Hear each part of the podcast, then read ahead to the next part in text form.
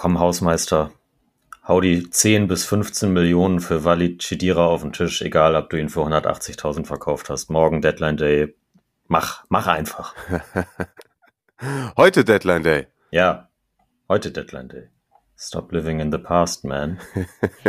Palla tagliata, messa fuori, c'è Pirlo, Pirlo, Pirlo, ancora Pirlo di tacco,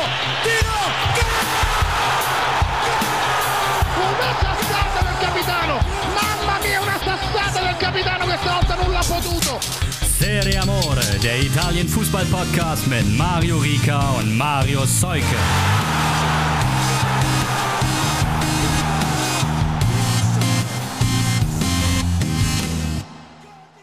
Heute, wenn ihr das hört, großer Deadline Day und damit herzlich willkommen zur neuen Folge Serie Amore.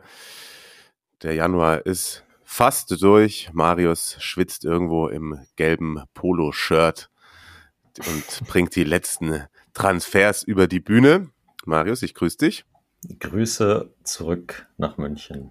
Wir müssen uns zunächst, wir wollen uns zunächst bei den neuen UnterstützerInnen bedanken. Fabian Benjamin und K-Dog sind mit rein geschlittert ins famose Tifosi-Team bei patreon.com slash Serie Amore. Da möchten wir uns ganz her herzlich bedanken und mehr Culpa. Mir ist es noch nicht gelungen, euch alle anzuschreiben und nach der Adresse zu fragen bezüglich der Sticker. Woche war ein Auf und Ab, sowohl arbeitstechnisch als auch emotional gesehen. Aber jetzt die nächsten Tage könnt ihr mit, könnt ihr mal in euer Postfach bei Patreon reingucken und dann werdet ihr da eine Aufforderung erhalten, mir doch eure Adresse zu schicken, so ihr denn, ja, paar von den schönen Serie Amore Sticker erhalten möchtet. Dafür schon mal herzlichen Dank und auch Danke, dass wieder so zahlreich, muss man tatsächlich sagen, Fragen eingegangen sind. Mhm, mh. Und auch die ersten Stadion-Rankings. Da sammeln wir munter zusammen. Nochmal an dieser Stelle, wenn ihr es noch nicht gehört habt, wir möchten gerne die eure Top 3 Stadien haben und dann werden wir irgendwann mal in einer Folge, vielleicht ist es dann so eine Hopper-Sonderfolge mit euch durch die Stadien Italiens fliegen. Vielleicht passt das auch ganz gut. Äh, vielen Dank an die, also ein bisschen Serie Amore für die Serie A und die ganzen Traumtore am Wochenende. Also Osimen, Origi, Okereke und so weiter. Alle mit O. Stimmt. Oho. Oho. Mhm. Das Oho-Wochenende. Mist, das Oho-Wochenende. Das ist schon fast ein Folgentitel. Ich muss äh, später in der Folge, ich, ich habe eigentlich schon einen besseren oder einen anderen Folgentitel im Kopf.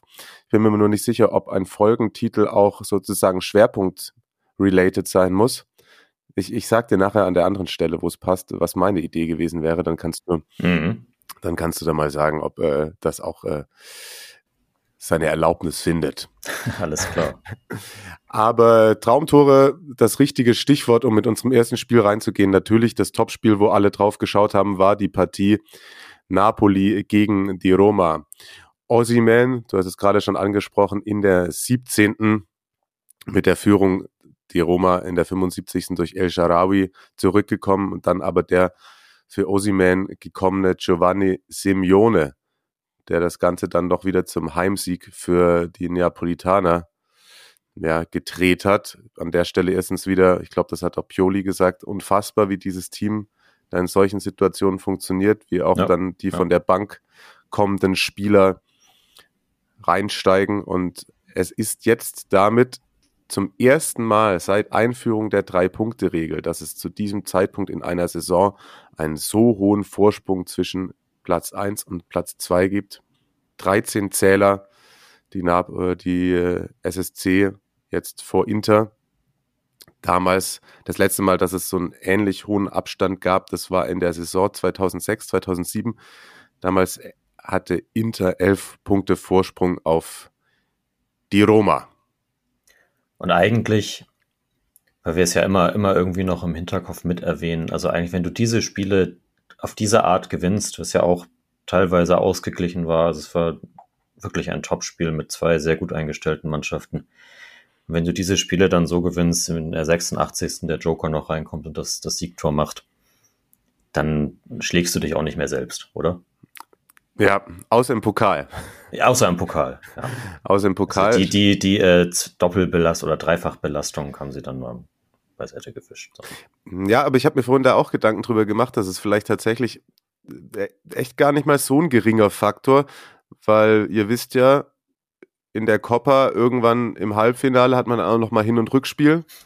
Eben. Und ich meine, das wäre dann wahrscheinlich im April. Also wenn man jetzt zum Beispiel auch in der Champions League weiterkommt, vielleicht gar nicht so schlecht, um da im April da von den Top-Teams mal nochmal durchschnaufen zu können. Eben. Also die anderen, ja Milan nicht, aber Juve, Roma, Atalanta, Inter, die sind ja alle in der Copa noch, spielen jetzt unter der Woche da. Ja. Und Napoli hat jetzt halt eine Woche Pause.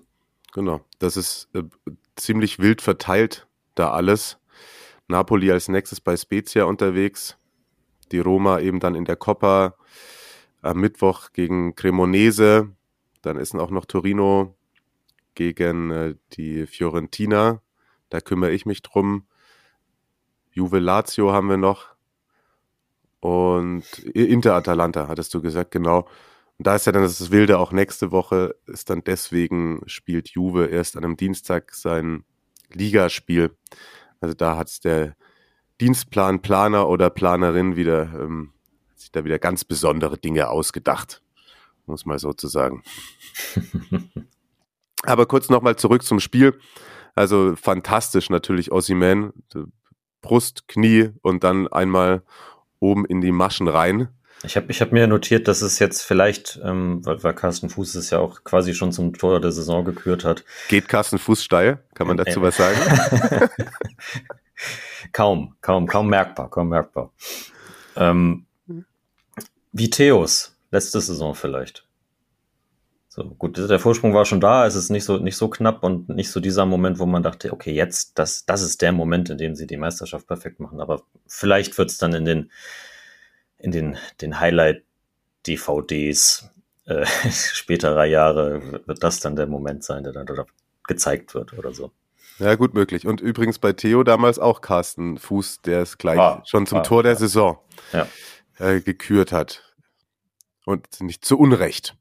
Ja, arg viel mehr habe ich zu dem Spiel tatsächlich gar nicht zu sagen. Also Napoli unfassbar wieder, ich meine auch Lobotka, Love schon wieder, auch wie er da hinten raus nochmal verteidigt. Ich finde, man, man hat schon auch nochmal bestimmt als ähm, Azuri da hinten raus Angst bekommen, nochmal Standards, ist die Roma eh gefährlich, aber das haben sie dann auch sauber alles wegverteidigt. Ich dachte tatsächlich, als das 1-1 gefallen ist, dachte ich so, mh, hm, na, okay, so kommen sie in dem Spiel davon jetzt nochmal zurück, weil Roma ja auch das gut gemacht hatte in, den, in, in dieser Phase des Spiels, so ganz grundsätzlich. Aber ja, konnten sie halt. Ja, definitiv. Bemerkenswert, bemerkenswert auf jeden Fall. Mehr gibt es gerade, glaube ich, zu Napoli gar nicht zu sagen, außer guckt sie euch an. Das macht Spaß. Eben. Und äh, ja, sie sind kaum aufzuhalten. Fragen sind reingeflattert zu dieser Partie auch noch. Das ist korrekt. Die sind allerdings beide äh, Mercato-related. Können ja, können ja, glaube ich, sagen, so dass die ganz große Mercato-Reise machen wir dann nächste Woche, ne? wenn alles wirklich gelaufen ist. Ja. Aber äh, zwei Sachen, die jetzt, äh, also bei, bei der Roma, das, das, das große Saniolo-Thema, da müssen wir, glaube ich, grad gleich einmal kurz rübergehen. Und äh, Stefan hatte noch die Frage gestellt, warum denn dieser Tausch zwischen Sirigu und Golini zustande gekommen ist, also quasi die beiden Ersatztorhüter von Florenz und Napoli, die jetzt getauscht haben, beziehungsweise Golini ja offiziell bei Atalanta unter Vertrag steht. Aber ja, die haben eben getauscht und er hat sich die Frage gestellt, warum Sirigu das denn macht, weil den Scudetto hätte er ja auch mitnehmen können. Ja, hast du die Antwort darauf? Die habe ich nicht. Ich könnte mir nur denken, zwar ist ein Scudetto vielleicht irgendwie geiler für ihn als Italiener als ein paar französische Meisterschaften, aber er hat, also er ist es ja nicht so, dass er in seiner Karriere noch nie Silverware gewonnen hat. Hm. Und vielleicht hat er einfach Bock gehabt, dann in Florenz ein bisschen zu spielen noch. Wird er denn in Florenz spielen? Ich würde sagen, dass er gut genug ist, um sich gegen Terraciano durchzusetzen, ja. Okay. Aber weiß man natürlich auch nicht safe, so, also was da die Absprache gewesen ist. Ich fand es zuerst auch mal weird, aber dann auch wieder, ja. Ja. Und aus Golinis Sicht, ich meine, da war er doch eigentlich in Florenz näher dran, als jetzt irgendwie da nochmal Nee. Meret auf die Pelle zu rücken. Nee, war er nicht? Nee, Okay. durch schlechte Leistungen in der Hinrunde den Platz, glaube ich, unwiderruflich verloren. Also vielleicht hat man ihm dann auch aus Florenzer Sicht gesagt, du kostest 100.000 Euro im Monat zu viel, Hm. du wirst eh nicht mehr eingesetzt, such dir doch mal was anderes. Konzentrier dich mal auf deine Rap-Karriere. genau. Glorious Cheer.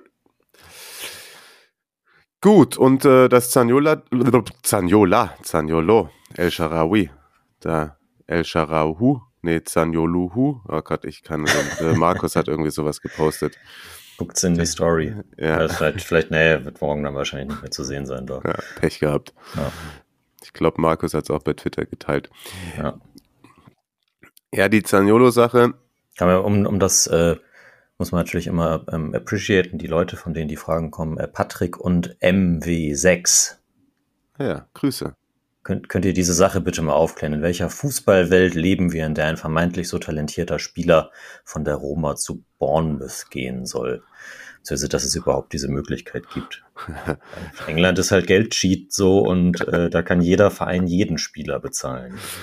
Steuerung F plus C plus Money. Genau.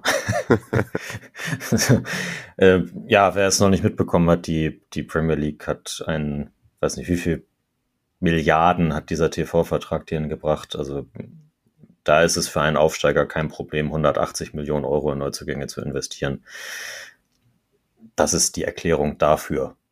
Aber äh, zumindest Stand der Aufnahme kommt dieser Wechsel nicht zustande. Hm. Weiß man natürlich immer nicht, was sich da in den, in den Hinterzimmern am letzten Transfertag noch so bewegt.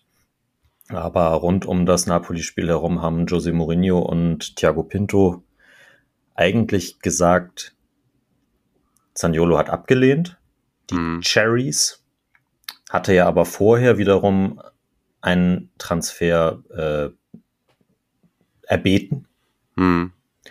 weil er gerne wohl lieber zu Milan wollen würde. Die aber wiederum die Ablöseforderung der Roma nicht erfüllen können. Zumindest bis Stand dieser Aufnahme. Okay, und Mourinho, nachdem er sich da einmal noch so halbgar vor ihn gestellt hat, nachdem er von den Fans ausgepfiffen worden ist, ist das auch wieder so. Ja, hat, hat Zaniolo seinen Teil dazu beigetragen, aber sagen wir aus Außenstehender wirkt das auch schon wieder so, als würde Jose solche Gelegenheiten gerne auch annehmen, um sie dann später irgendwann aus seiner Entschuldigung und Ausredenschublade zu holen. Mhm, na klar. Da ist er, da ist er mit allen Wassern gewaschen. Ja, Glückwunsch nachträglich zum Runden, ne? Oh, ja, richtig, richtig. Alles 60, Gute. 60. 60. Das Special One geworden. Das Special One.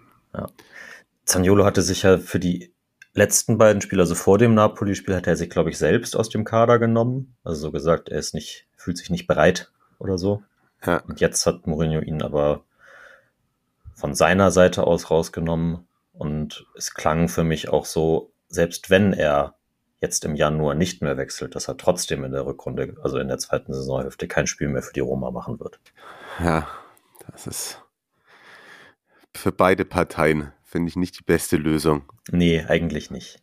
Vor allem, weil Thiago Pinto auch öffentlich noch mit den Financial Fairplay Regularien äh, argumentiert hat und dass man, man könnte, also dass man ihn eigentlich ja nicht rausnehmen kann, nicht verkaufen kann, aber ohne Ersatz so, äh, der, den könnte man dann ja nicht bezahlen. Ähm, also ich glaube, irgendeine halbgare Lösung kommt da am Dienstag noch. Okay, wir, wir sind gespannt. Wir sind Ja. gespannt und werden dann in der nächsten Folge dann nochmal, wie Marius schon gesagt hat, den äh, kompletten Mercato-Abriss wagen. Äh, Abriss ist ein gutes Thema. Jo. Milan gegen Sassuolo. Ähm, Milan jetzt in den zwei Spielen seit der letzten Aufnahme null Punkte, zwei zu neun Tore. Oder habe ich das richtig zusammengezählt? Das, das hast du richtig zusammengezählt, ja. Also die, das, das ist eine Krise, oder?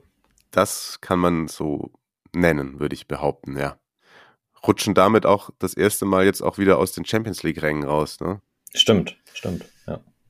Also, ja, aber zwei Punkte hinter Inter, die auf Platz zwei sind und dann eben punktgleich mit Lazio und Atalanta, noch einen vor der Roma. Aber klar, nachdem das 0 zu 4 gegen Lazio schon ganz schön ein Schlag ins Kontor war, wie man so schön sagt, jetzt zu Hause sich 2 zu 5 von Sassuolo abschließen zu lassen. Ich meine, das ist natürlich auch so wieder, das ist so Classic Sassuolo, ne? Jo, Wir sagen absolut. so drei Wochen, was ist denn eigentlich da los? Die steigen hier ab und dann gewinnen die 5-2 in San Siro. Ja. Er ist natürlich auch der Lieblingsgegner, sowohl von Berardi als auch von, von Sassuolo äh, komplett. Aber natürlich passt das irgendwie ins Bild und auf der anderen Seite erschreckend. Also die, unsere Rossoneri in der Community haben ja nach dem 0-4 gegen Lazio schon, da sind ja alle Dämme gebrochen. Verstehe ich auch ein bisschen. Ja, ja, absolut. Und ja, das wurde jetzt nicht besser. Also nicht nur, dass die Fans dann nach dem fünften Gegentor auch das Stadion verlassen haben, sondern so die, die Nachrichten Richtung Tatarushanu und Co da, da, da schwingt schon viel Frust mit und das, das kann man natürlich auch verstehen. Also gerade wenn man sich anguckt, wie dann, also einfach wie verteidigt wird, wie die Tore fallen. So ja. wie Gabia dann kein Serie A-Niveau zeigt, wie plump Calabria vor dem Elfmeter in den Zweikampf geht, wie Theo den Ball verliert vor dem fünften war das, glaube ich, und nur hinterher guckt und abwinkt. So, das ist, das ist, das, das fand ich schon echt hart. Ich glaube, das finde ich tatsächlich fast noch am schlimmsten so, ne? Ja. Mein Gabia hat auch zwischenzeitlich immer mal wieder bewiesen, dass er es dann kann. Ja, absolut. Also ich meine, es ist, es ist halt so einfach die komplette Verunsicherung im Moment. Ja, und wenn dann vor allem auch, dann finde ich auch, dann muss man halt eben auch Tatarushanu, weißt du, wenn dann selbst die Spieler, die man sonst für Weltklasse hält, halt eben nicht performen, dann ist er natürlich die ärmste Sau. Klar ist Klar. er da kein Stabilitätsfaktor. Das gehört auch mit dazu. Aber ja, es hatte schon Auflösungserscheinungen, auch in allen Mannschaftsteilen. Wir haben, glaube ich, schon mal drüber gesprochen, wie löchrig auch das Mittelfeld ist, mhm. dass mhm. auch die Mannschaftsteile nicht mehr miteinander funktionieren. Und Pioli wirkt auch ein wenig ratlos, was uns ja dann auch zu den Fragen bringt. Ja, ähm, drei Fragen zu Milan bekommen von Davide, Giuseppe und Justin die eigentlich alle in die gleiche Richtung gehen. Also die von Justin war es, was ist mit Milan im Moment los? Was könnten die Ursachen sein? Äh, Giuseppe fragt Pioli out, ja oder nein? Und Davide sagt, äh, denkt ihr, dass Pioli den Hut nehmen muss? Meisterschaft ist abgehakt, in der Coppa ist man raus und in der, in der CL ist der Titel auch nicht wahrscheinlich. Dazu kommen im Moment so heftige Klatschen. Ich äh, finde, auch wenn das natürlich irgendwie der logische Reflex ist, den man im Fußball, im professionellen Fußball sich so antrainiert hat, dass das die falsche Entscheidung, also Pioli jetzt zu entlassen, die falsche Entscheidung wäre. Ich finde, und das haben wir ja letzte Woche eigentlich, glaube ich, schon gehabt, natürlich vor den neuen Gegentoren, aber man muss ja mal gucken, wo Milan herkommt. In einem Jahr. Ja. Und was, was, was halt so der, der, der eigene Anspruch ist. Natürlich nicht 0 zu 4 und 2 zu 5, das ist ja ganz klar.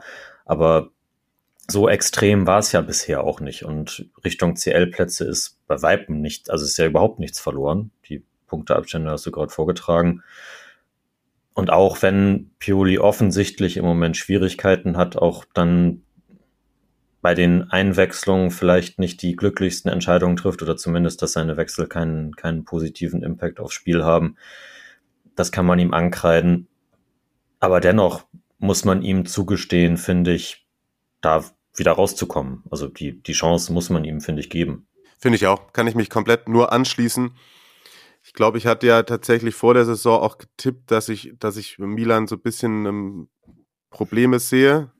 Auf vier hast du sie insgesamt getippt. Ja, genau. Und das auch so, was halt eben zu einer jungen Mannschaft und diese perfekte Saison aus der Scudetto-Spielzeit nicht zu wiederholen ist.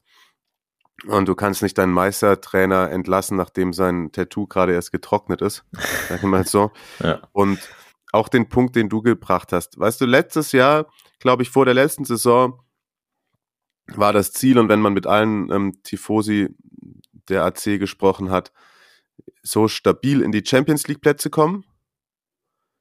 Letztes Jahr ist dann die Meisterschaft bei rausgesprungen, wo auch viele noch ganz lang gesagt haben, ja, wenn wir dann halt, wir haben jetzt die Champions League sicher, das ist ein Riesenerfolg und dann ging halt immer noch mehr, dann ging halt immer noch dann mehr, dann ging man immer noch mehr und dann ist man Meister geworden. Dann haben die zwei Spielzeiten jetzt halt eben getauscht. Dann hat man letztes Jahr overachieved und wenn man es jetzt noch irgendwie klar, wenn die jetzt noch drei Spiele in Folge verlieren und auf einmal nur noch Sechster, Siebter sind, dann können wir vielleicht drüber reden. Mhm, genau. Aber die sind immer noch auf Kurs, sich für die Champions League zu qualifizieren in einer Spielzeit, in der auch wirklich eben nicht so viel Spielglück, muss man ja auch dazu sagen, Ja. Ja. dabei ist. Ähm, personell Verletzungen eine Rolle spielen. Ja, es ist, es ist natürlich, also immer noch, wenn man ja zurückkommt, dann ist das, glaube ich, ein ganz, ganz entscheidender Faktor und das gilt ja dann auch für alle Mannschaftsteile. Also im Moment sieht man, finde ich, wieder, dass, dass Leao halt überspielt ist und Theo vielleicht auch, also diese, die- diese linke Seite, von der sie ja so abhängig eigentlich auch sind, die funktioniert halt im Moment nicht so gut. Ja, ja, dann sind, hast du viele verunsicherte Spieler, nicht, nicht, gar nicht so viele Möglichkeiten vielleicht auch, weil der Kader einfach dann im Endeffekt doch nicht so tief ist, wenn da eben fünf, sechs Leute ausfallen. Ja. Da sinnvoll zu rotieren. Und da kommt dann halt das eine zum anderen. Und ich glaube, das wird sich aber auch nochmal wieder im Laufe, wir haben ja noch sehr viele Spiele zu gehen, einfach, das wird sich im Laufe der, dieser Zeit auch nochmal umkehren. Und auch Atalanta und Lazio werden irgendwo noch die Punkte liegen lassen. bin ich mir ziemlich sicher. Bin ich mir ziemlich sicher. War ja dann tatsächlich, weil du es gerade angesprochen hast, ah, die anderen Spiele machen wir nachher kurz im Schnelldurchlauf. Ja, Weil Lazio ist am Wochenende ja auch nicht wieder voll überzeugend. eben, eben. Kann man auch bei Juve sagen. Ja, komm, kommen wir zum nächsten. Kommen wir zum nächsten Fall auf der Krankenstation. Ein, ein, ein Nachtrag, bevor wir zur, zur nächsten Schande, sportlichen Schande kommen. Ähm, zur letzten Woche, da hatten wir groß über die minus 15 Punkte geredet und auch über das, eben über das gesamte äh, Gerichtsurteil. Und da hatte ich fälschlicherweise gesagt, dass bei den anderen ja bestimmt auch noch irgendwie, bei den anderen Vereinen, die auch diese Transfers gemacht haben, auch noch verhandelt wird. Äh, Vito hatte mir dann noch geschrieben oder uns geschrieben, dass die anderen Vereine in diesem Zuge freigesprochen wurden. Mhm. Und dann finde ich schon die nicht unberechtigte Frage gestellt, ob Agnelli denn mit sich selbst telefoniert hat, als er diese, als er diese Transfers ausgehandelt hat. ähm, Ja. Aber ja, Fairer Punkt, auf jeden Fall. Und Nachtrag gerade noch zu Milan. Am nächsten Wochenende, nächsten Sonntag ist Derby. jo, ja, ja, klar. Gewinnt das Derby. Und dann halten alle zumindest für eine Woche die Schnauze. Stimmt, kann aber jeden verstehen, der da pessimistisch äh, nach dem Supercopper-Spiel und so auch. Aber ja, sehen wir mal, sehen wir mal. Ja. Der, der Derby hat seine eigenen Gesetze. Ja, Spiel fängt bei 0-0 an. Richtig. Juve verliert gegen Monza und zwar zu Hause mit 0 zu 2 und ich muss jetzt mal kurz nachgucken, inzwischen nur noch auf Rang 13, zwei Zähler vor Salernitana. Ja, Allegri hat gesagt, wir müssen jetzt die Punkte sichern, um den Klassenerhalt zu schaffen. Echt, das, Ja, hat er gesagt. wow, dann ist die eine Frage ja gar nicht so abwegig, die da reingeflattert ist. Sag doch mal kurz, was Francesco war es. Ja, ne? genau. Francesco hat äh, geschrieben, Ragazzi, ihr tippt und prognostiziert doch gerne daher die Frage, am wievielten Spieltag fangen Hellas und Sampdoria Juve im Abstiegskampf noch ab? Das sind halt elf Punkte Vorsprung, ne? Ja, Dann müssten sie nochmal 15 abgezogen bekommen, damit Ja. das passiert. Das Ja. glaube ich nicht. Pogba ist wieder zurück, hat nicht gespielt, saß aber auf der Bank zum Auftritt. Ansonsten kann ich gar nicht so sehr ins Detail gehen. Ähm, Monza ist aber jetzt, sagen wir mal, auch haben wir schon das ein oder andere Mal angesprochen, eine der Mittelfeldmannschaften, die da personell durchaus für stärker einzuschätzen ist. Ob du jetzt als Juve da zu Hause gegen die verlieren sollst, Ja, ich weiß also es nicht. es ist auch, also Fabio und Roberto haben Allegri erneut sehr in Frage gestellt mit, äh, mit, mit, mit, mit blumigen Worten. Probleme hin oder her, wir spielen echt schlimmer als Oberligamannschaften. Da ist nichts, keine Spielidee, kein Geist, einfach nichts. Gefühlt keiner auf dem Platz kennt seine Aufgaben. Und ja, bei den Gegentoren sah das, finde ich, auch tatsächlich so aus. Also als man diese Siegesserie hatte zu null und so, das war ja immer so, ja, vorne irgendwie individuelle Klasse, macht ein Tor und hinten hält der Laden halt dicht und jetzt, also gerade auch beim, beim, beim 0-2 durch, durch Mota, äh, Schuria hatte das, äh, das 1-0 gemacht. Ähm, das war, das war schon extrem wild. Also zum einen die klaffende Lücke zwischen Mittellinie und Abwehrreihe, wo, ja, wo, wo ist das defensive Mittelfeld gewesen? Keine Ahnung. Und ja. ähm, dann auch die Zuordnung dort. Also der, der Pass von Augusto auf Motor kann, darf niemals so durchkommen und der darf dann niemals so freistehen. Also das, das war schon weniger, weniger Juve-like geht eigentlich gar nicht. Und also ich kann natürlich den Frust über Allegri verstehen und wir haben ja auch im vergangenen Jahr sehr viel über ihn geredet. Ich glaube, es ändert halt nichts daran, dass äh, man sich das im Moment nicht leisten kann oder will. Und die Champions League ist ja eh weg. Aber muss man auch dazu sagen, dass es wahnsinnig undiszipliniert von den Spielern teilweise. Die Abstände sind super schlecht. Das hat dann nicht mal was damit zu tun, ob du falsch taktisch eingestellt bist, wenn du einfach nicht da stehst, wo du stehen sollst. Ja. Selbst wenn das dann dadurch kein besseres Spiel werden würde. Aber gerade, wie du schon gesagt hast, bei den Gegentoren ganz auffällig. Ja, also ich meine, da stehen, da standen halt auch in der Startaufstellung ein Weltmeister und ein Vize-Weltmeister im zentralen Mittelfeld. Ja. ja ne? Mhm. Sonst noch Fragen dazu? Sonst hätte ich hier noch eine Einsendung gehabt. Eine hatten wir noch von, von Markus bekommen, die auch äh, ah. Mercato-related ist, und zwar, weil womöglich äh, Weston McKenney jetzt in den letzten Stunden noch nach Leeds wechselt. Mhm. Ein US-Amerikaner zu Jesse Marsh. Das hat System. Aber warum sollte Juve das machen? Weil er ja aus Markus Sicht zumindest einer der konstanten Sechser, Achter bei Juve ist. Ja. Weiß ich nicht, weiß ich nicht, ob ich das so unterschreiben würde. Ich glaube, wenn man also ich habe auch mit Blick, auch mit immer auch mit Blick auf auf Miretti und Fagioli und Co. Äh, wenn du dann einen Spieler für 20 bis 30 Millionen Euro verkaufen kannst, dann musst du das in Juves Situation wahrscheinlich einfach gerade machen. Also ich glaube, das hätte ich mal vor einem halben Jahr oder vor acht Monaten oder so unterschrieben, wo mich McKenny da immer wieder überrascht hat. Ich ja. weiß nicht, vielleicht spielt mir mein Zeitgefühl auch ein, einen Streich, aber ich würde mich jetzt auch nicht so weit aus dem Fenster rauslehnen, dass jetzt die letzten zehn Spiele, die ich mir immer angeguckt hätte, gesagt hätte, aber wenn du jetzt elf McKennys auf dem Platz gehabt hättest, dann wäre das ein ganz anderes Spiel gewesen. Mhm. Der, kämpft, der kämpft viel, klar, ja. und ich finde das auch, also gerade so bei Standards vorne ist der immer gefährlich mit und so, aber er stabilisiert das taktische Gefüge jetzt auch nicht unbedingt. Ja, ja. So.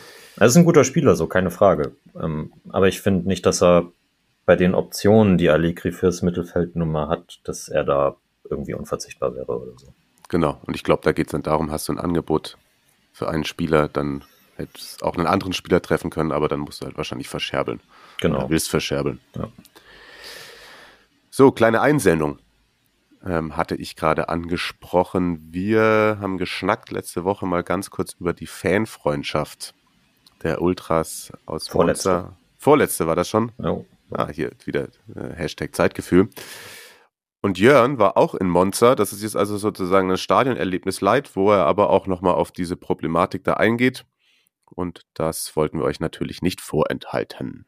Lieber Marius, lieber Mario, liebe Serie Amore Community, nachdem Marius in der vorletzten Folge war es, glaube ich, etwas zur sportlichen Entwicklung in Monza äh, erzählt hatte und äh, Mario in dem Zusammenhang äh, gefragt hatte, ob jemand was zum Drumherum erzählen könne, versuche ich das jetzt gerne mal, denn ich war ja Anfang November beim Heimspiel gegen Hellas im Stadion. Ähm, ich saß dann also im Stadion, äh, in naiver Weise habe ich äh, Fußballromantik pur genossen, denn hinterm Tor war die Monza-Kurve, die war gut gefüllt, hinter der Kurve ging die Sonne unter und dann äh, machen die auch noch eine Choreografie, ähm, rote und weiße Schwenkfahnen, in der Mitte quasi ein Banner, äh, wo die zehnjährige Freundschaft zu den äh, Ultras von Sporting Gijon gefeiert wurde, unter anderem garniert mit dem Spruch Masque Hermanos, also mehr als Brüder. Äh, ich war dann total beseelt und wollte Bilder quasi an meine Kumpels schicken, habe das äh, nochmal gegoogelt und äh, da ist mir dann schon die Kinnlade ein Stück weit runtergeklappt, dass es sich wirklich um richtig rechtsaußen rassistische, rechtsradikale Gruppen handelt, offensichtlich, äh, was Marius ja auch schon erzählt hatte. Ähm, ja, das äh, war dann schon so ein bisschen ein Schlag in äh, die Magengrube und ich war so ein Stück weit perplex, weil ich mich eigentlich bis zu dem Zeitpunkt dachte, ich würde mich mit äh, Fußball und Politik beschäftigen. War wohl nicht so. Ich habe dann einen guten Kumpel gefragt, der in Italien viel hoppt und der meinte dann halt schon, naja gut, wenn man 19 Jahre in der Serie C spielt, ist man halt auch ein Stück weit bedeutungslos und äh, die Gruppe war halt bislang auch viel zu klein, dass man sich da in irgendeiner Form mit beschäftigt hätte. Ja, unschön war es irgendwie trotzdem. Ähm, nichtsdestotrotz äh, hätte ich jetzt beispielsweise, wäre die Choreo nicht gewesen, hätte ich mir da gar keine Gedanken über Politik beispielsweise im Stadion gemacht, weil das war, wie Marius auch schon erzählte, überhaupt nicht äh, zu merken. Wer sich trotzdem quasi entscheidet, nach äh, Monza, Monza, zu fahren, ähm, das mal ausgeklammert gewissermaßen, erlebt dann schon so einen äh, Verein im Umbruch. Also man merkt schon äh, strukturell, finde ich, ganz arg, dass äh, Monza in der Serie C ganz lange war. Ähm, ja, aber trotzdem hat die Fahrt so, oder gerade deswegen hatte die Fahrt so einen gewissen Charme. Ich bin an dem Tag aus Mailand angereist. Ähm, das ging dann auch völlig unproblematisch. Man kann tatsächlich mit so einem 24-Stunden-Ticket, wenn man genug, äh, also wenn man diese Metropolregion, nenne ich es jetzt mal, Mailand bucht, dann ist da Monza mit drin und dann kann man mit so einem Tagesticket für 11 Euro dahin fahren. Ich habe mich dann für einen Fußweg entschieden vom äh, Bahnhof und äh, man muss dann irgendwie aus dem Ort so ein bisschen raus und ist dann schon so ein bisschen krass, dass mitten auf dem Feld quasi eine, für den Verein eigentlich eine relativ überdimensionierte Haupttribüne steht, die so ein bisschen äh, quasi flankiert wird von so zwei Türmchen. Das erinnert so ein bisschen an Köln. Und die Türmchen halten dann quasi das Dach der Tribüne. Aber den Wandel, äh, in dem der Verein aktuell ist, sieht man, glaube ich, am besten an der Tribüne, auf der ich saß. Ähm, die äh, war nämlich lange Zeit geschlossen. Das hat Marius, glaube ich, auch schon mal erzählt. Ähm, äh, als er dort war, war die noch geschlossen. Jetzt haben sie sie quasi für Serie A, haben sie sie fit gemacht, äh, neu angestrichen, neue, ähm, neue Sitzplätze äh, montiert und hinten sieht man es ganz besonders. Da wurden so Betonverbesserungen gemacht zum einen und zum anderen aber auch so Eisenquerstreben eingeflochten, damit man halt da wieder sicher drauf kann. Und äh, das ist schon äh, so spannend, weil äh, rund ums Stadion gibt es eigentlich nichts. Also äh, da wird sicherlich, wenn, wenn Monza sich etablieren kann, noch einiges geschehen in den nächsten Jahren, da bin ich mir sicher. Von daher wäre ich ja auch ein Stück weit froh, dass ich quasi das Stadion Brianteo jetzt in diesem äh, Stadion, äh, also in diesem Status gesehen habe, gewissermaßen. Und äh, ja, vielleicht noch ein kulinarischer Tipp.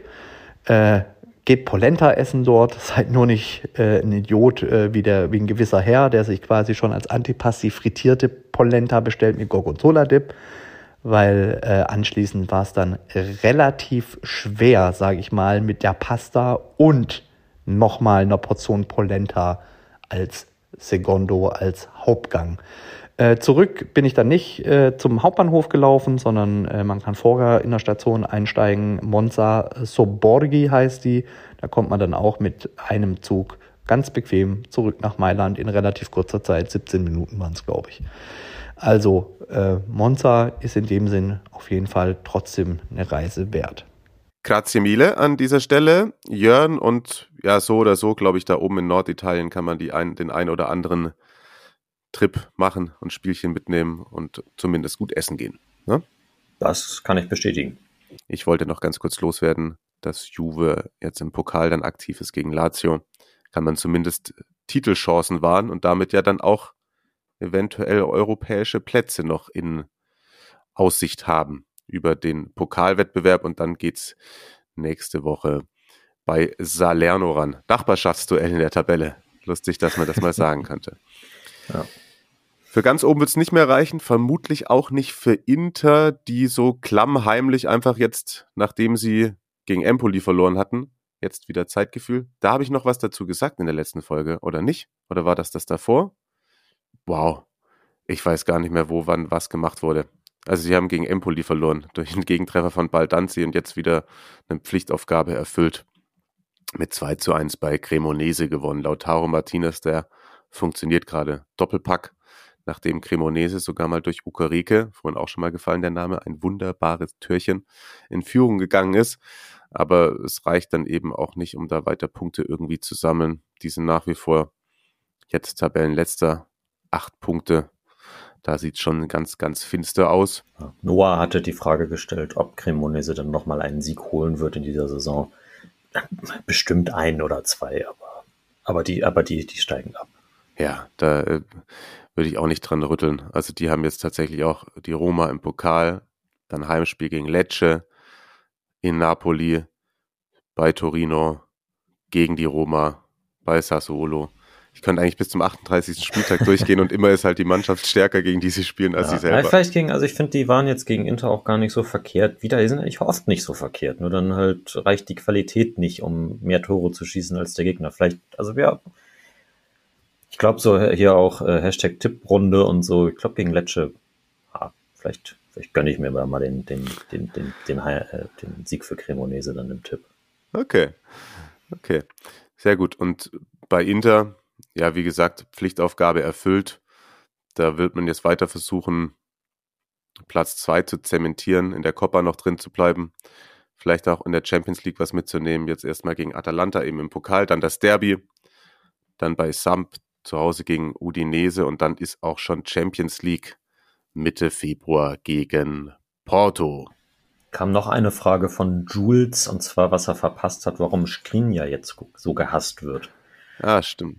Kurze Antwort, er hat sich höchstwahrscheinlich für einen ablösefreien Wechsel zu PSG entschieden. Ich finde aber auch, dass der Hass ihm gegenüber da nicht gerechtfertigt ist. Da kam, da halte ich es dann mit dem wertgeschätzten Kollegen Thomas Hörner, den ihr ja auch schon in der ein oder anderen Folge hier bei uns gehört habt. Der Interista Edelfeder von der Süddeutschen Zeitung, der sagt, dass das Management schuld ist an diesem ganzen Schlamassel. Denn man hätte die Verlängerung frühzeitig ja unter Dach und Fach bringen können. Dann kam halt PSG, hat mit den Scheinen gewedelt. Inter wollte sie aber nicht haben. Also die 60 Millionen Ablöse im vergangenen Sommer. Sondern dachte, sie könnten halt verlängern, aber eigentlich habe ich mir schon fast gedacht, dass das nichts wird. Jetzt verlierst du dann halt einen sehr, sehr wertvollen Verteidiger ablösefrei. Definitiv. Und der nimmt ein bisschen Handgeld mit. Mhm. Aber finde ich, kann man ihm nicht zum Vorwurf machen. Ich bin da auch bei, bei Thomas. Also Pepe Marotta. Da hat ihn BWL Justus nicht gut beraten. Zwei Fragen, die wir an dieser Stelle noch, also wir haben ja schon, schon gesagt, es sind wirklich viele gewesen diese Woche. Das finde ich, ich finde es ich find's super. Das ist eine sogenannte QA-Session. Ja, genau. Vielleicht ist das auch noch ein, noch ein äh, Folgentitel möglich. ähm, Michael, äh, den ihr auch hier aus dem Podcast schon kennt, äh, von seinem Blog Calcio Giusto, könnt ihr auch mal reinfolgen, hat gefragt, ähm, Gerade an den Beispielen Inter, Juve und Milan fehlt den großen italienischen Trainern die Courage und der Mut zum vermeintlichen Risiko, um mit der Zeit zu gehen und junge, talentierte Spieler zu forcieren. Äh, Michael immer unser, unser Talente-Experte. Ja, genau. Und da auch immer sehr am Einfordern auf jeden Fall. Und Definitiv. Das ist, das ist ja auch nicht, das ist ja auch nicht unberechtigt. Weißt, ist es, ist es der Mut, also dieses, das ist in Italien dieses Gefühl auf dieses, auf das Altbewährte zu setzen, ja, das, ja, also da gehen ja nur wenige mit, da gehen ja wenige mit der Zeit. So, also, aber man muss auch, man muss auch, finde ich, nicht immer die, also die deutsche Bundesliga jetzt als, als das Aushängeschild in dieser Sache in, in Europa betrachten. So, der Mittelweg wäre eigentlich der beste. Ich würde bei der Mutthematik ein klares Jein in den Raum stellen. Also ja, Nämlich, ich hätte ja auch schon das eine oder andere Mal mir mehr gerne Spielzeit für junge, talentierte Spieler gewünscht bei Topclubs. Nein, weil es, glaube ich, nicht hauptsächlich Aufgabe der Trainer ist, sondern die bestimmte Dinge eben abliefern müssen und auch bestimmt Spieler mit Verträgen sonst im Kader haben, bei denen du dir es nicht leisten kannst, sie nicht spielen zu lassen. Deswegen würde ich da schon auch die Teilschuld bei, bei der Management-Ebene sehen wollen und dass halt ganz oft eben irgendwie in diesem Fußballgeschäft Sachen gleich funktionieren müssen. Und wenn du mal ein bisschen mehr Zeit bekommst, dann siehst du ja zum Beispiel auch, klar, das sind jetzt keine No-Names, aber Sari zum Beispiel bei Lazio hat ja auch kontinuierlich da Spieler jetzt entwickelt und die länger eingesetzt. Zakani, es ist klar kein 17-, 18-Jähriger, aber auch einer, der sich da festgespielt hat und da hat das letztes Jahr auch noch nicht so gut funktioniert. Aber wenn du ein bisschen Geduld hast mit bestimmten Sachen, dann werden die eben eher belohnt. Bei manchen Vereinen, die Geduld haben und bei anderen eben nicht. Ja, und wenn die, wenn die Qualität auch stimmt, also so, bei Tonali hat es auch ein Jahr gedauert. Genau. Und, ja. Aber die Zeit hat man ihm auch gegeben. Ja, das gehört da, glaube ich, mit rein. Ich sehe auch, also, wie gesagt, ich sehe in Italien jetzt keinen Fall Dortmund irgendwie kommen, die nur auf dieses Geschäftsmodell bauen, 18-Jährige auszubilden. Aber Dortmund ist mit dem Modell ja auch tatsächlich jetzt zehnmal Meister geworden in den letzten Jahren. Ja, eben, Jahren, ne? eben, genau. Hauptsache, die AG ist glücklich. nee, aber ich, ich, ich glaube, dass das schon auch so mit so mit diesen Scouting-Ansätzen, die Vereine wie Milan und so fahren, dass, äh, dass das über die Jahre, dass, dass man schon, dass man einen Weg eingeschlagen hat, da moderner zu werden, vielleicht auch in, im, im gesamten Transferbusiness, aber noch nicht so komplett aus den alten Wegen rauskommt, sei es, dass das strukturelle Gründe hat, ähm, finanzielle Gründe. Aber ich glaube, wir sind auf dem richtigen Weg. Ja, das glaube ich auch. Welche vier sind denn auf dem richtigen Weg? Da gab es eine Frage zu Janik, äh, von Janik. Genau. Er, er, sagt erstmal meine Fragen für den überragenden Podcast. Vielen, vielen Dank. Mhm. Grüße. Ja, welche, welche Teams laufen denn in den Top 4 ein? Also ich lehne mich mal aus dem Fenster und sage, Napoli schafft das. Ja, da rücke ich auch nicht mehr von ab. Dann bleibe ich bei drei meiner ursprünglich getippten Top 4. Und das sind die beiden Mailänder Teams und die Roma, die es am Ende machen werden. Ja, ja, ja. Ich glaube, eins meiner ursprünglichen Teams war Juve. Ebenso. Ich hatte ja Napoli nicht in den Top 4 ursprünglich. Hattest du nicht? Nee. Ja, wie sind, sollen die anderen drei dann deine ursprünglichen sein? Ach so. Ja, stimmt. Oh Gott. Ich bin so langsam, ey. Ich sag die zwei Mailänder Clubs und Lazio. Gut möglich, gut möglich. Gut. Dann fliegen wir ganz schnell durch die Spiele, die wir bislang äh, nicht erwähnt haben. Dazu mache ich mir nochmal die Spieltagsübersicht auf. Es war schon wieder einiges los am Wochenende, muss man so sagen. Ah, fangen wir direkt am Freitag an. Dann kann ich nämlich meinen, äh, meinen Folgentitel mal versuchen hier zu vermarkten. Bologna gewinnt 2 zu 1 gegen Spezia. 2-0, oder? 2-0 ist richtig. 2-0 ist richtig. Posch für Orsolini. Posch schon wieder getroffen. Mhm. Deswegen mein Vorschlag für den Folgentitel Porsche to the Limit. Oh. ja, unterschreibe ich dir. Ja? Es ist gut, ist gut. Ist gut. Einmal für die, für die österreichischen Freunde. Und damit tatsächlich sogar einstelliger Tabellenplatz jetzt. Ja.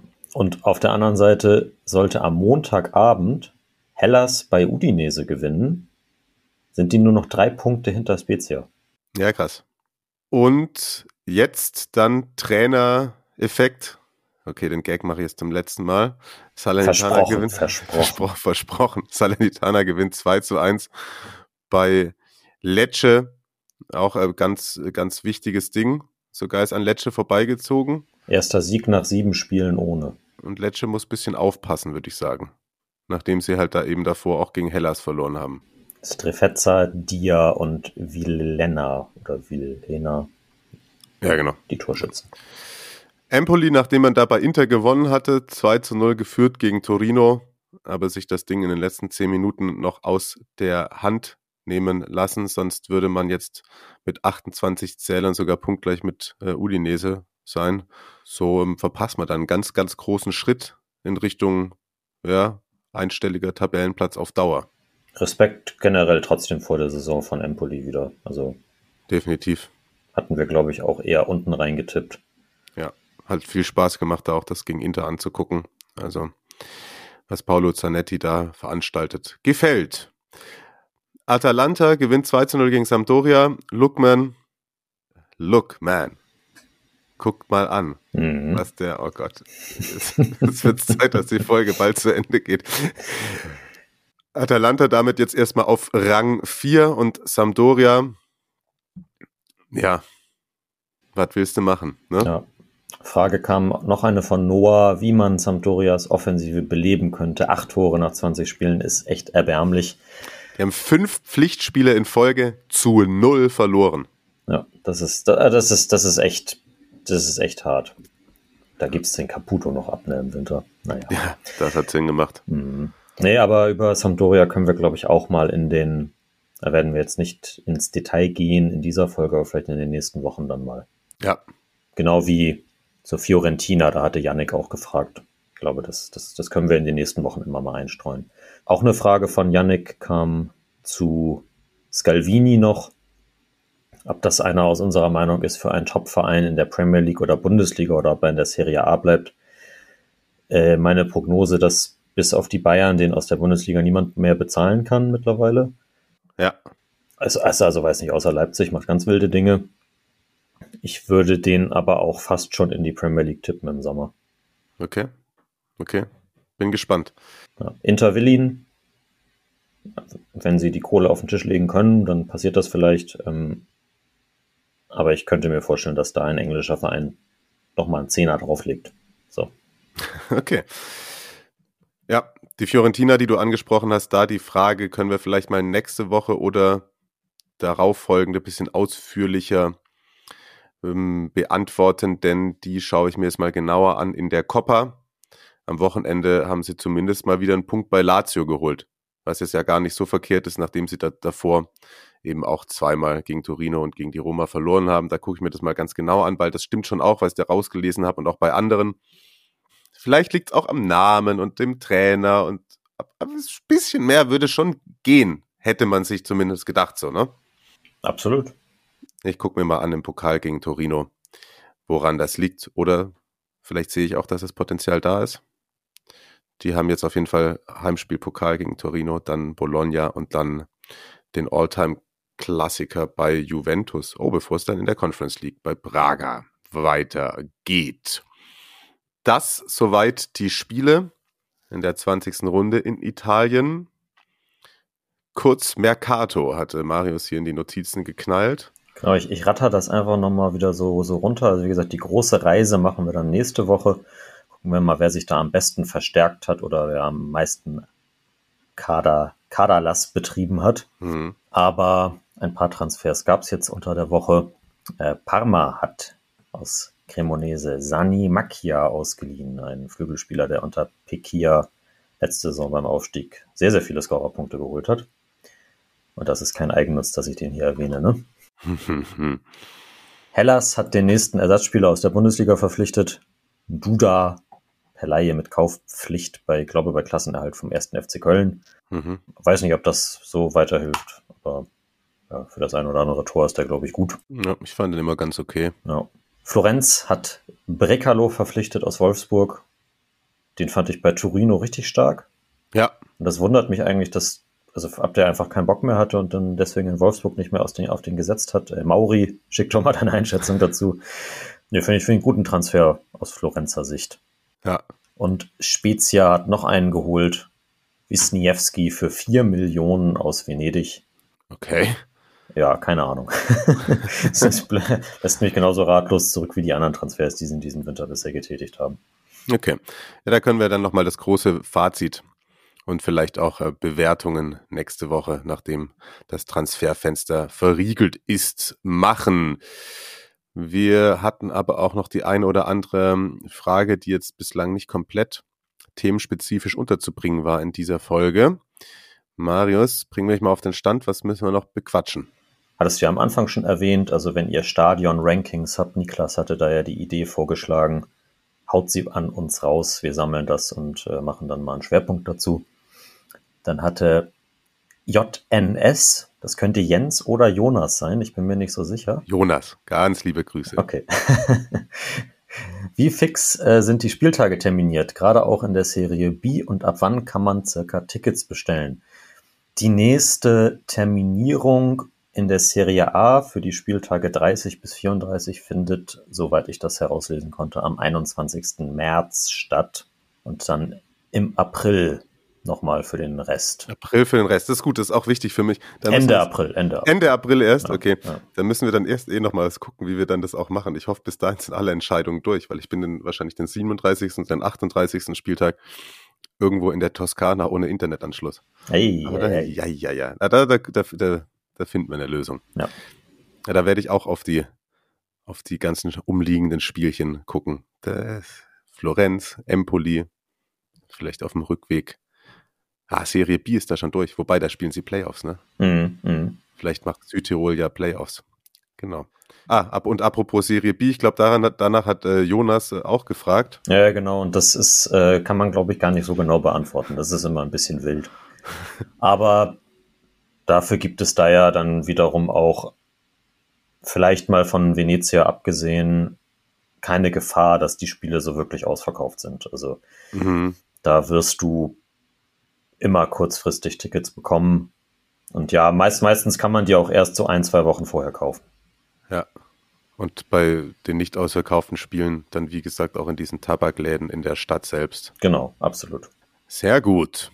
Haben wir noch was? Noch eine Frage von Yannick. Und zwar, was unsere drei Top-Transfers aus dem vergangenen Sommer gewesen sind, würde ich jetzt auch mal auf nächste Woche verschieben. Mhm. Ja, ich glaube, da gibt es so ein, zwei, um die man nicht drum rumkommt. Vermutlich. Eventuell werden die Ja. Meister. das war's. Alle Fragen beantwortet. Ich glaube, Außer die, die wir auf nächste Woche verlegt haben. genau, ich glaube, ich glaube, so, so, so weit ja. Und dann haben wir ja noch was, äh, was nachzuholen Oh ja. Ganz zu, recht. Äh, zu, zu unseren Südtiroler Freunden. Ja. Und zwar, äh, Benjamin hatte da ja vor einigen Wochen die Frage gestellt, wer denn aus unserer Sicht die besten Südtiroler Fußballer sind. Und da haben wir Einsendungen von Friedrich, wenn ich mich jetzt richtig erinnere, und Matthias jetzt kurzfristig noch bekommen. Muss man auch sagen, sind nicht unserer Meinung nach die besten Fußballer. Wir waren da auf die Unterstützung der Community angewiesen. So viel kann man sagen. Genau. Aber ein Name kannte ich zumindest. Ja. Und äh, dann, das, das ist eine Frage, die ich, die ich dann direkt mal zurückstelle. So wie ich das gesehen habe, kommt Andrea Pinamonti aus Claes und das ist in Trentino Alto Adige. Mhm. Ist das, das ist dann wahrscheinlich nicht mehr der Kernbereich von Südtirol und zählt deshalb vielleicht nicht? Oder ihr Südtiroler, ihr könnt das vielleicht nochmal erklären. Also ist, ist, ist Andrea Pinamonti ein Südtiroler oder nicht? Ansonsten wäre nämlich die Antwort wahrscheinlich relativ klar. Ja. Die erste Einsendung, die wir bekommen hatten, fing so an. Südtirol ist ein sehr kleines Land in Italien, ca. 500.000 Einwohnende und nicht unbedingt bekannt für eine große Profifußballtradition. Der FC Südtirol ist der einzige Club in der Serie B, dann folgt ein Club in der Serie D, Virtus Bozen und der Rest spielt in der heimischen Oberliga, Landesliga, Amateurligen. Aufgrund dessen gibt es auch nur wenige richtig große Fußballer aus Südtirol, ohne jemandem jetzt zu nahe zu treten. Der aktuell beste bzw. der am höchsten spielende ist Manuel De Luca von Sampdoria, also trotzdem immerhin ein Serie A Stürmer. Matthias hatte dazu auch gesagt, hahaha, vergesst dieses Südtirol-Special, das würde gerade mal 20 Sekunden dauern. Denn da gibt es so wenige, die es wirklich in den professionellen Bereich Serie B und A geschafft haben, dass ich persönlich nur einen nennen würde, Manuel Fischschnaller. Ja. Das war es dann aber auch. Aber es ist ja auch das Businessmodell unseres größten Vereins, des FC Südtirol, der das alles nicht fördert, sondern sich dann eher, in, in, glaube in den Jugendabteilungen Süd, also anderer Italiener, also aus anderen italienischen Regionen umschaut. Auf jeden Fall, äh, er sagt, er hat zwar nichts gegen diese Art von Vereinsführung, sie haben es immerhin so in die Serie B geschafft und stehen da im Moment auch sehr, sehr gut da. Mega Props dafür, aber Jugendförderung von Südtirolern sehe ich da keine und deshalb hat der FC Südtirol auch nur lokalen Rückhalt in der, genau, einfach Bevölkerung dort vor Ort, in Bozen und Umgebung. Und auch das hält sich in Grenzen. In Ostsüdtirol, da wo ich herkomme, interessiert der FCS quasi niemanden. Mhm. Aber ihr habt ja auch einen anderen Südtiroler in eurem Network, der sich da noch viel besser auskennen wird. Also ja, wenn, wenn Christian Bernhard seine Einschätzung dazu abgeben möchte, dann können wir das natürlich auch nochmal gucken. Wir haben eh gesagt, wir machen bald mal wieder eine Folge zu dritt. Ja, genau. Und dann gab es noch, äh, das war auch noch aus der ersten Einsendung äh, in der Serie B, verdienen einige südtirolische Spieler ihr Geld eben bei Süd, beim FC Südtirol der Kapitän Fabian Tait oder Tait. Der dritte Torwart Simon Harasser. Harasser. Äh, Verteidiger Simone Davi und Jugendspieler Raphael Kofler. Könnte auch ein Skispringer sein. Ich wollte es gerade sagen. Manuel Kofler, oder? Ja, ich glaube ich glaub auch. Okay. Und äh, eine Handvoll junge Talente schafft den Sprung von Südtirol in die Akademien großer Clubs. Die meisten spielen jetzt aber leihweise in der Serie C oder D, wie das halt so ist im italienischen Fußball. Trotzdem empfehle ich jedem Groundhopper mal in einer der Südtiroler Amateurligen oder beim FC Südtirol in Bozen vorbeizuschauen. Fußball mit traumhafter Bergkulisse. Da wären wir dann ja auch fast schon wieder beim Stadion-Ranking. Absolut. Äh, Fest eingeplant, schaue ich mir an, mal gucken, ob es bei mir unter die Top 3 kommt. Vielen, vielen Dank dafür. Absolut. Ich hoffe, Benjamin, deine Frage ist damit beantwortet. Die QA-Session äh, neigt sich dem Ende entgegen. Ich denke, da ist doch schon wieder jeder, jeder auf äh, seine ihre Kosten gekommen. Und äh, das dürft ihr nach wie vor gerne weiterhin tun. Das hat sich jetzt bewährt. Ihr seht auch, wir haben die Fragen nicht ausgeklammert, exklusiv für die Patrons. Wir äh, beantworten so gut es eben geht. Alles, was dann auch bei Insta oder Twitter reinkommt, bei Insta gerne reinfolgen. Ähm, Serie Amore unterstrich Podcast. Und nochmal der Hinweis, wenn ihr uns mit einem Euro oder zwei unterstützen wollt, dann bei patreon.com slash Serie Amore. Und die Sticker-Orga läuft dann an in den nächsten Tagen. Da freue ich mich auch schon auf mein Paket. Ja, das, äh, die stehen hier direkt neben mir. Direkt neben mir noch gut verpackt. Ich muss sie noch aufteilen und dann ein paar Briefmarken besorgen und dann geht's los. Das soll es zumindest von mir gewesen sein. Du hattest hier noch Ausblick reingeschrieben. Das haben wir ja jetzt quasi schon im, im Laufe der Folge gemacht. Also du hast ja immer schon die ganzen Spiele, die jetzt so kommen, Derby und so weiter, vorgetragen. Ah, das war damit gemeint. Da reden wir dann nächste Woche drüber. So machen wir das. Bis dahin, bleibt ihr alle mal schön gesund. Danke fürs Zuhören und bis nächste Woche. Ich beschließe die Folge wie ich sie begonnen habe mit etwas zu Parma, denn Fabio wollte noch wissen, warum ich die denn eigentlich so mag. Das hat, das hat mit den 90ern schönen Trikots und ganz wundervollen Spielermaterial, also du kennst ja die Kader von damals, muss ich jetzt nicht alle wieder vortragen. Äh, ich habe die mal in der Champions League, glaube ich, war es Champions League, gegen Dortmund gesehen. So Leute wie Crespo haben da schon mitgespielt. Das hat mich überzeugt als Siebenjähriger. Und dann durch Fußballmanager-Spiele, FIFA-Spiele Adrianos und Giladinos kam dann das eine zum anderen und dass sie vielleicht nicht mehr so super erfolgreich sind, hat auch noch ein bisschen dabei Teil dazu beigetragen. Da fühlt man sich ja nicht als Erfolgsfan, sondern als, als in Anführungszeichen richtiger Fan. Nee, kein, kein, kein Diss gegen, gegen Fans von Jobvereinen, alles gut. Und trotz, trotz Neugründung und, äh, und so weiter. Ist auch, ist auch, macht Spaß da vor Ort. Okay. Über aktuelle sportliche Ausgangssituation dann vielleicht nächste Woche wieder mehr wenn du möchtest. Schauen wir, ob ich mich, ob ich mich gut genug dafür fühle. ciao, ciao. Tschüss. Palla tagliata, messa fuori, c'è Pirlo, Pirlo, Pirlo, ancora Pirlo di testa.